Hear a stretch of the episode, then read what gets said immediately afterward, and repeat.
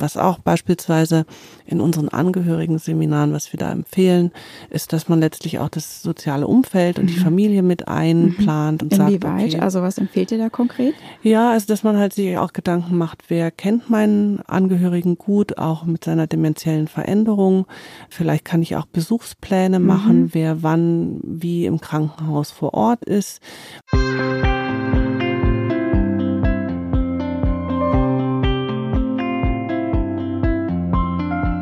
Herzlich willkommen zu einer neuen Folge Leben, Lieben, Pflegen, der Podcast zur Demenz und Familie. Ich bin Peggy Elfmann, Journalistin und Bloggerin auf Alzheimer und wir. Hallo und willkommen. Ich bin Anja Kehlin, Familiencoach und Mitgründerin von Desideria Care. Wir begleiten Angehörige von Menschen mit Demenz. Und das tun wir mit sehr unterschiedlichen Angeboten, etwa Angehörigentreffen und äh, Seminare, aber auch eins zu eins Coachings oder Coachings für die ganze Familie. Anja und ich sprechen heute über eine Situation, die für viele Menschen mit Demenz und auch ihre Angehörigen herausfordernd ist. Und zwar geht es um das Thema Krankenhaus. Wie ist das eigentlich, wenn Menschen mit Demenz ins Krankenhaus müssen? Entweder durch eine geplante Operation oder einen Notfall. Was sollte man als Angehöriger unbedingt wissen und wie kann man sich auch ein bisschen vorbereiten? Darüber tauschen wir uns heute aus bei Leben, Lieben, Pflegen. Doch bevor wir anfangen, möchten wir noch Dankeschön sagen. Ein großer Dank geht an die Edith Haberland Wagner Stiftung. Sie unterstützt uns finanziell bei der Produktion dieser Folge. Ganz herzlichen Dank. Ja, wir wollen ja heute über das Thema Krankenhaus sprechen. Und ich glaube, wir müssen vielleicht grundsätzlich zwei verschiedene Dinge unterscheiden. Also einmal eher so eine geplante Situation, wenn ich mich darauf vorbereiten kann und meinen Angehörigen mit Demenz. Und dann tatsächlich so eine Notfallsituation, Akutfall, wo man sich eben nicht wirklich darauf vorbereiten kann, wo schon diese äh, große Aufregung vielleicht ist, weil derjenige ins Krankenhaus muss, große Unsicherheit, was jetzt passiert mhm. und wahrscheinlich auch ja Untersuchungen notwendig sind, die man so nicht vorhersehen kann. Mhm. Vielleicht lass uns doch mal einsteigen mit so einer geplanten Situation. Mhm. Was hast du für Erfahrungen gemacht und was sollte man vielleicht bedenken als Angehöriger? Mhm. Ich habe jetzt quasi mit meiner Mutter hier keine Erfahrung gemacht mit geplanten Krankenhausaufenthalten. Das war jetzt für uns eher ein Glück oder wir haben diese Entscheidung auch eher so getroffen, dass wir so das Gefühl hatten, also wirklich nur im äußersten Notfall. Und der ist nicht eingetreten. Mhm.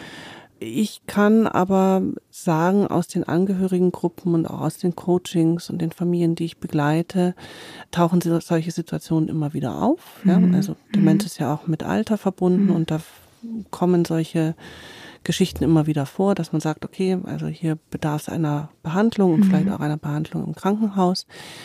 Ich habe den Eindruck, das wird halt häufig unterschätzt, weil man vielleicht eher so sagt, ach, das könnte für mich einfach auch mal eine Phase sein, wo ich nicht 24-7 in die Pflege eingebunden bin und gar nicht so sehr antizipiere, dass im Krankenhaus natürlich die Umgebung für den Erkrankten schwierig ist und ich den Demenzpatienten ja auch begleiten muss als Angehöriger. Hm. Ja, ich meine, klar, man geht, glaube ich, erstmal davon aus, es ist im Krankenhaus, da sind viele Ärzte, da sind Pfleger, da sind Schwestern und da ist mein Angehöriger sicher gut versorgt, weil es da viel Wissen gibt mhm. und viele Menschen, die sich mit dem Thema auskennen. Also das ist, glaube ich, so äh, der Gedanke oder das ist auch das, wovon ich ausgegangen bin. Und aber die Realität ist natürlich häufig eher eine andere, dass gar genau. nicht unbedingt Wissen zur Demenz da ist oder vielleicht auch gar nicht klar ist, dass derjenige eine Demenz hat. Ja, völlig richtig. Und also insofern denke ich, wenn man sowas vorbereiten kann, ist ganz essentiell, dass man also mit den Ärzten schon im Vorfeld spricht. Also einmal mit dem überweisenden Hausarzt, mhm. einmal eben sehr genau überlegt, ist es eine gute Entscheidung, mhm. ist es mhm. notwendig, mhm. ist, macht es Sinn? Ist auch die Belastung, die eventuell der Angehörige mit Demenz durch so eine Situation hat, steht es im Verhältnis zu dem, was der Nutzen vielleicht auch ist. Und wenn ich dann quasi die Überweisung habe, dass ich dann auch schaue, gibt es vielleicht in der Umgebung ein Krankenhaus, was ähm, auf Demenzpatienten vorbereitet ist, also sogenanntes demenzsensibles Krankenhaus Und wenn ich dann quasi dort in der Aufnahme und in den Vorgesprächen bin, dass ich das genau platziere und eben sage, es liegt eine Diagnose vor mhm. oder wir haben eventuell die Vermutung, dass hier eine Demenz vorliegt. Was brauchen Sie, damit wir diesen Krankenhausaufenthalt gut gestalten können, sowohl für den Erkrankten, aber auch für uns als Familie und Angehörige und mhm. schauen, wie man diesen ganzen Aufenthalt gut managen kann. Mhm ja, kommt ja schon durch. Es ist total wichtig, sich damit zu beschäftigen als Angehöriger. Genau. Und da gibt es von der Alzheimer Gesellschaft eine sehr gute Broschüre, die erklärt und die aber auch so ein Fallblatt beinhaltet. Das kann man sich auch runterladen. Mhm. Wir verlinken das alles in den Shownotes, indem man eben verschiedene Dinge aufdröseln kann. Also, wie ist mein Angehöriger? Was braucht er? Welche Unterstützung braucht er? Mhm. Wie ist es nachts? Also, dass man das tatsächlich aufschreibt, nicht nur mitteilt mhm. und auch dafür sorgt, dass es irgendwie so einsichtig ist, dass das Personal dann Zugriff hat und das sieht. Genau, und gut informiert ist.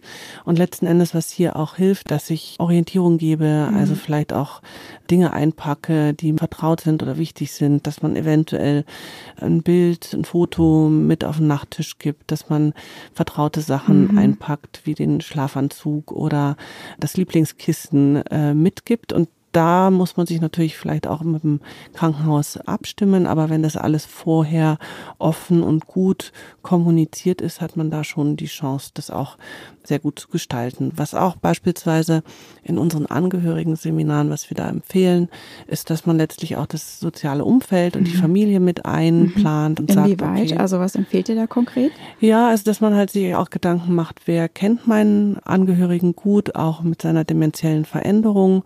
Vielleicht kann ich auch Besuchspläne mhm. machen, wer wann wie im Krankenhaus vor Ort ist, weil man muss sich das einfach so vorstellen, wenn ich dort als Patient bin und ja sowieso orientiert Orientierungsschwierigkeiten habe und letztlich auch die Tagesstruktur total anders ist und ich eventuell keine vertraute Person um mich herum habe, dann suche ich natürlich äh, nach Orientierung und dann kann es natürlich zu schwierigen Situationen kommen, wenn der Erkrankte beispielsweise aufsteht, sein Zimmer verlässt auch nicht mehr zurückfindet, dann ist es natürlich schön, wenn tagsüber zumindest, mhm. ja, als Menschen da sind, die dem Erkrankten vertraut sind und die ihn letztlich so durch den Tag auch begleiten. Mhm. Gibt es da eigentlich spezielle Regelungen? Also ich meine, normalerweise gibt es im Krankenhaus ja immer so eine Besuchszeit, ne? Von mhm. ein oder zwei Stunden, dass man Besuch empfangen darf oder kann in dieser Zeit. Ja. Aber ich denke jetzt gerade meine Mama, die ist natürlich auf sehr viel Unterstützung angewiesen. Mhm. Also die kann nicht alleine essen oder so. Gibt es da Regelungen oder ist das auch von Krankenhaus zu Krankenhaus unterschiedlich, ob es wie so ein Rooming-In gibt oder mhm. ob man tatsächlich auch ja einfach bei dem Angehörigen die ganze Zeit sein kann, um ihm den Aufenthalt zu erleichtern. Wie mhm. ist das da? Also das, was ich weiß, scheint es sehr unterschiedlich zu sein. Und ich glaube, deswegen ist es eben genauso mhm. wichtig, dass man das im Vorgespräch klärt. Mhm. Also wenn man beispielsweise mal im Internet demenzsensibles Krankenhaus eingibt, dann findet man dort ähm, inzwischen auch immer mehr Angebote. Also auch Häuser und Einrichtungen, die genau auf solche Situationen auch gut vorbereitet sind. Und deswegen macht es eben auch genau Sinn, diese Themen anzusprechen und zu sagen, was ist denn in dem konkreten Krankenhaus möglich. Mhm. Ja. Dann gibt es Situationen tatsächlich, äh, wo vielleicht die Demenz überhaupt noch gar nicht diagnostiziert mhm. ist, wo vielleicht auch eine gewisse Unsicherheit seitens der Angehörigen da ist. Dann erscheint vielleicht bei der Behandlung für die Ärzte und für das Pflegepersonal auch irritierendes Verhalten. Mhm. Das wird dann häufig quasi als Nebendiagnose beim Entlassen mhm. des Patienten mitgegeben. Ah, hier könnte eine demenzielle Veränderung vorliegen. Und das finde ich zum Beispiel schon sehr viel schwieriger, also wenn man da überhaupt gar nicht drauf vorbereitet mhm. ist und das eventuell quasi so ein etwas ist quasi, was dann die Familie eventuell auch im Entlassmanagement mhm. und in der Übergangsphase, also vom Krankenhaus wieder zurück in die eigene Häuslichkeit vor sehr große Schwierigkeiten stellt. Weil also wenn ich quasi meinen Angehörigen ins Krankenhaus begleite, dort soll irgendwie eine Untersuchung gemacht werden oder eben auch äh, eine Behandlung vorgenommen werden und dann kriege ich meinen Angehörigen wieder in die Häuslichkeit zurück und stelle plötzlich fest, ah, da steht ja noch was anderes, dementiell verändert, wie gehe ich damit um und das taucht eben manchmal auf. Und das sind wirklich schwierige Situationen. Hm. Also dieses Entlassmanagement ist ja eigentlich in allen Kliniken mittlerweile fest verankert. Ne? Genau. Ähm, wird natürlich unterschiedlich genutzt oder mhm. unterschiedlich ausgeübt. Aber ich glaube, da sollte man auch ruhig selbstbewusst nachfragen und fordern. Genau. Ich weiß, dass die eigentlich auch dabei helfen, Einrichtungen zu suchen oder eben, wenn man das Gefühl hat, dass es eben nicht einfach so zu Hause weitergeht, dass es vielleicht erstmal eine Reha oder sowas möglich wäre oder eine Kurzzeitpflege ist ja auch häufig so mhm. beim Übergang zurück, dass man sich da direkt die Hilfe sucht und versucht, gemeinsam was zu organisieren. Genau. Und das sind eben dann häufig die Sozialstationen mhm. von den Krankenhäusern, die hier begleiten. Ich habe den Eindruck, in vielen Fällen funktioniert das sehr gut, mhm. aber ich habe eben auch schon von vielen Fällen gehört, wo das dann wirklich zu einer sehr krisenhaften und herausfordernden Situation wird, weil dann letzten Endes manche Krankenhäuser auch einfach die Familien mit dieser Situation komplett allein lassen und sagen so, also wir können hier weiter nichts tun, bitte nehmen Sie Ihren Angehörigen mit nach Hause. Und gerade in Situationen, wo vielleicht der Erkrankte in einer eigenen Häuslichkeit mhm. ohne Betreuungspersonen oder ganz alleine wohnt und vielleicht die nächsten Verwandten zwei, dreihundert Kilometer mhm. weit weg, dann kann es natürlich wirklich zu einer sehr, sehr, sehr schwierigen Situation werden, wo man dann sehr schnell gute Entscheidungen treffen mhm. muss und ja eigentlich überhaupt gar nicht gedanklich darauf vorbereitet ist. Mhm. mhm. Sind wir schon bei dem zweiten Fall quasi so Akutsituationen. Mhm. Ich weiß, dass es also selbst wenn man sich vielleicht mal so ein bisschen mit dem Thema beschäftigt hat, wie wir das gemacht hatten, also wir haben irgendwann mal eine Tasche gepackt, falls die Mama mal ins Krankenhaus muss und ich habe auch mal so einen Bogen ausgefüllt. Aber als sie dann tatsächlich diesen Kreislaufzusammenbruch hatte und der Krankenwagen kam und sie mitgenommen hat, war es eine krasse Ausnahmesituation. Mhm. Und dann war irgendwie erstmal gar nicht klar, also die haben dann tatsächlich ähm, nur die Mama mitgenommen. Ja. Und dann wusste die Ärztin im Krankenhaus erstmal gar nicht, was überhaupt passiert ist. Und meine Mutter konnte es nicht äußern. Und das hat uns vor eine krasse Herausforderung gestellt, weil mhm. irgendwie nicht klar war, okay, wie geht es denn ihr jetzt? Und mhm. mein Papa sehr verängstigt war. Und in dem Moment war ich total dankbar, dass mein Bruder eben da war, als das passiert war, weil ich glaube, es ist schon einfach herausfordernd, wenn du als pflegende Angehörige alleine dann auch noch diese großen Ängste durchstehen musst, nicht genau weißt, was passiert jetzt und es schon gut ist, dann sich noch quasi auf ein weiteres Netzwerk oder auf Helfer verlassen zu können. Völlig richtig. Das ist tatsächlich so. Also was hier auch wichtig ist, dass die Patientenverfügung mhm. und auch die Handlungsvollmacht sollte irgendwie auch griffbereit sein. Mhm. Ne? Dass also auch die Ärzte möglichst schnell Orientierung bekommen, eben mhm. mit diesem Bogen. Idealerweise eben auch vielleicht schon die gepackte Tasche irgendwo im Schrank steht. Es gibt ja auch im Kühlschrank diese Boxen. Ich glaube, mhm. davon hast du auch schon mal mhm. berichtet bei dir genau. auf dem Blog. Also das sind so Hilfsmöglichkeiten, wo ich sagen kann, also gerade wenn vielleicht auch die Person in der eigenen Häuslichkeit mhm. wohnt, ohne weitere Personen, dann kann ich quasi dieses Szenario auch schon mal so ein bisschen vorbereiten und mhm. durchdenken. Was halt häufig schief geht, und da denke ich zum Beispiel auch an eine Situation, die ich mit meiner Mutter erlebt habe, und da war sie sogar schon in einer Pflegeeinrichtung. Mhm es funktioniert halt nicht immer. Also in der Pflegeeinrichtung hatte meine Mutter, der ging es nicht gut. Mhm. Und die Pfleger, die haben dann auch irgendwann gesagt, hier stimmt irgendwas mhm. nicht, wir rufen jetzt lieber den Krankenwagen. Und die haben aber vergessen, meine Schwester und mich anzurufen.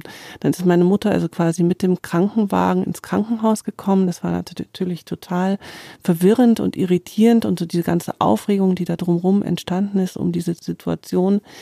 Also, dass meine Mutter wirklich auch eine große Aufregung kam und auch überhaupt nicht verstanden hat, was ist, mhm. was passiert jetzt hier mhm. eigentlich? Und es hat eben dazu geführt, dass also dann im Krankenhaus, es war Verdacht auf einen Schlaganfall, mhm sie sich gegen alle Behandlungen komplett gewehrt hat. Und sie war damals wirklich schon auch im Verlauf relativ weit mit ihrer Alzheimer-Erkrankung und eigentlich auch so eine relativ kleine, zierliche Person. Und die hat eine Kraft entwickelt, die hat also wirklich fünf Leute in dem Raum beschäftigt, mhm. Pfleger, Ärzte etc.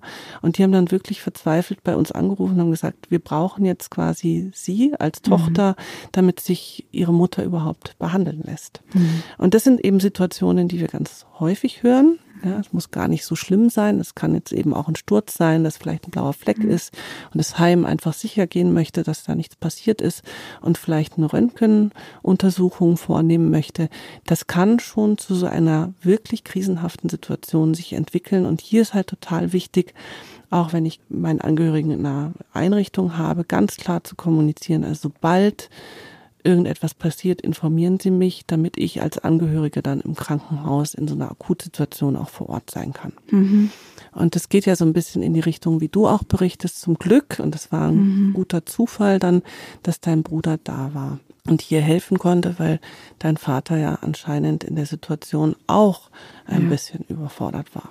Ja, weil auch einfach nicht klar war, was ist jetzt genau passiert. passiert ne? genau.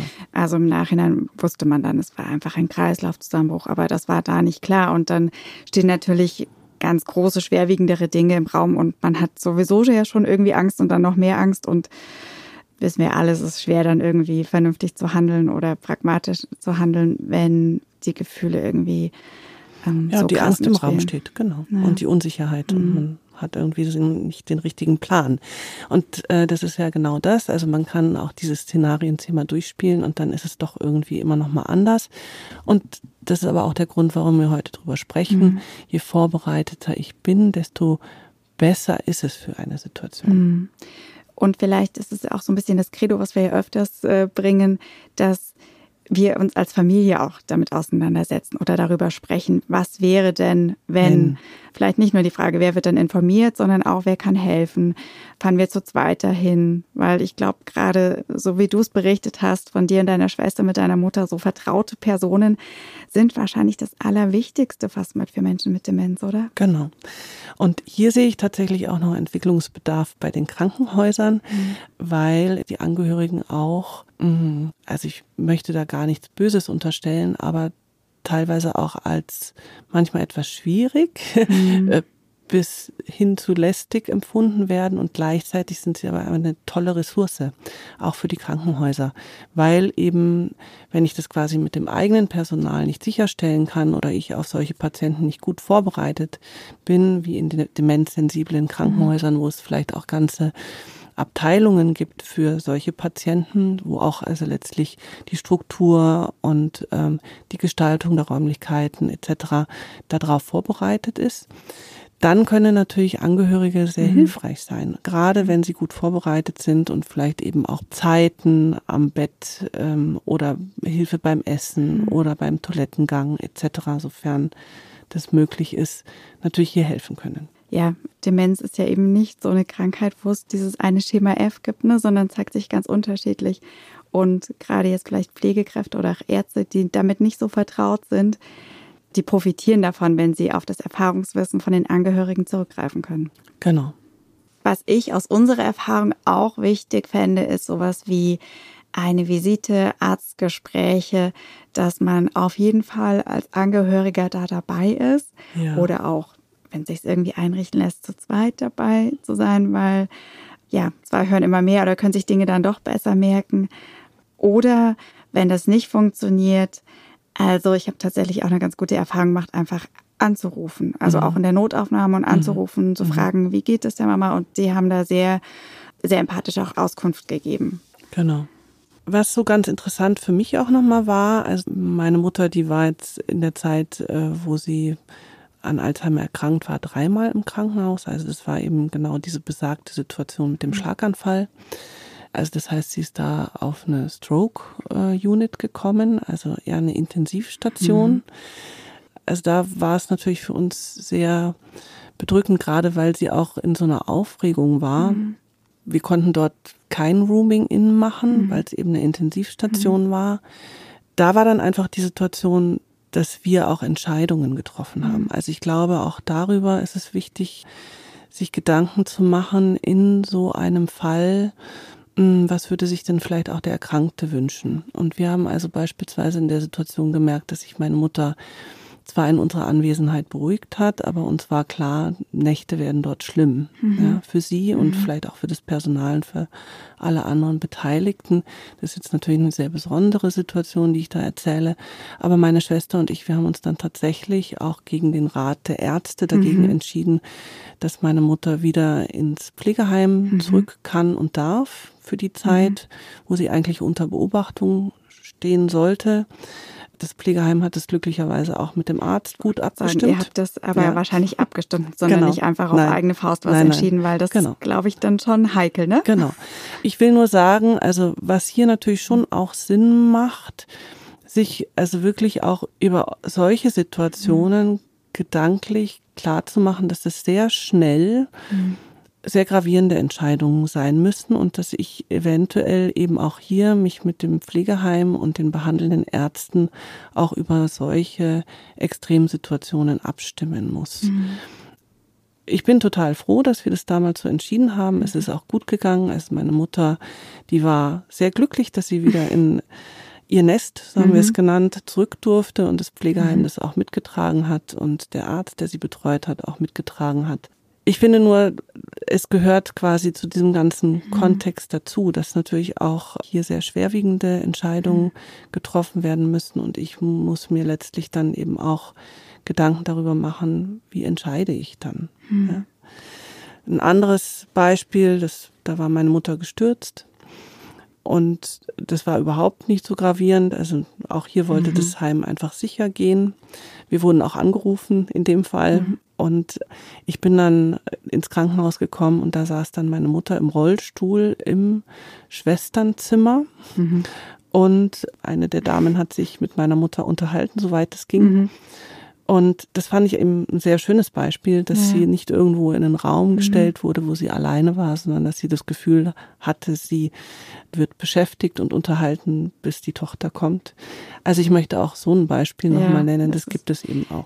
Das finde ich sehr schön, dass wir quasi zum Abschluss auch noch was Ermutigendes sagen, weil ich glaube, also wir haben jetzt von Unwissen oder vielleicht von nicht so guten Erfahrungen gesprochen, aber ich glaube jetzt, das liegt einfach daran, natürlich auch an der Personalknappheit, ja.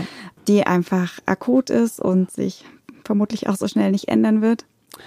Und insofern ist es eben total wichtig, dass Fachpersonal mhm. und Angehörige zusammenarbeiten und gerade bei dem Thema Demenz wo eventuell der Erkrankte nicht mehr gut für sich selber sprechen mhm. und entscheiden kann und man dann eben gemeinsam schauen muss, was sind jetzt gute Behandlungspläne mhm. äh, und Maßnahmen und wie kann das bewerkstelligt werden, so eine schwierige Situation. Mhm. Und dass man dort zusammenhilft und auch das jeweilige Expertentum zusammenlegt, weil ich mhm. meine, auch die Angehörigen können ja dann wichtigen Beitrag leisten. Ja, das finde ich ein schönes Statement und ist auch so ein bisschen das Learning, was ich jetzt aus dieser Folge und unserem Gespräch mitnehme. Tatsächlich, dass es lohnenswert ist, sich mit diesem Thema zu beschäftigen und die Formalia, soweit es möglich ist, sowas wie Patientenverfügung, Vorsorgevollmacht, dass man sich darum kümmert, also mhm. das, was man tatsächlich vorbereiten kann, das irgendwie tun und dann in der Situation aber miteinander und aber auch selbstbewusst von den eigenen Erfahrungen eigentlich handelt und da dann Entscheidungen trifft, die schwer sein können, aber ja. Manchmal eben auch einfach notwendig sind. Genau. genau.